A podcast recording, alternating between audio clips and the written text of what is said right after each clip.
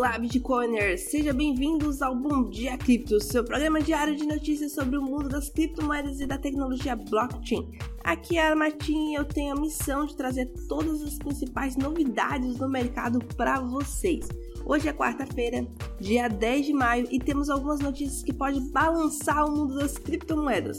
Mas antes de começarmos, gostaria de lembrar que em nosso site, bitcoinblock.com.br, está disponível gratuitamente o plano Sardinha, que oferece diversas vantagens para quem se cadastrar.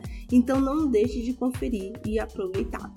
E para começar, temos uma notícia que pode deixar muitos investidores preocupados. A corretora de criptomoedas Bittrex pediu falência após um processo movido pela SEC a Comissão de Valores Imobiliários dos Estados Unidos. A Bittrex congela saques e pede falência, deixando muitos usuários com seus fundos presos na plataforma.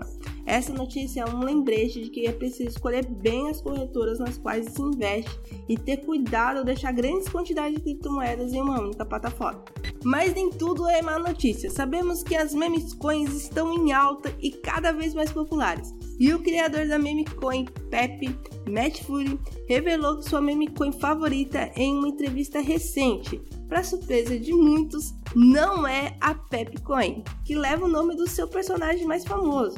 Matt afirma que o meme coin favorita é a Dogecoin, uma das primeiras meme coins a surgir e que teve uma alta valorização recentemente. E temos uma notícia que chamou a atenção. A corretora Binance foi condenada a restituir um investidor que teve seu celular roubado em São Paulo e teve seus fundos roubados na plataforma.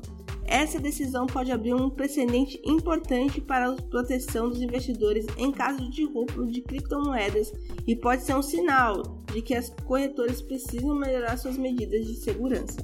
E assim chegamos ao final do Bom Dia Cripto de hoje. Agradeço a todos por nos acompanharem até aqui e por dentro de todas as principais notícias do mercado de criptomoedas e tecnologia blockchain.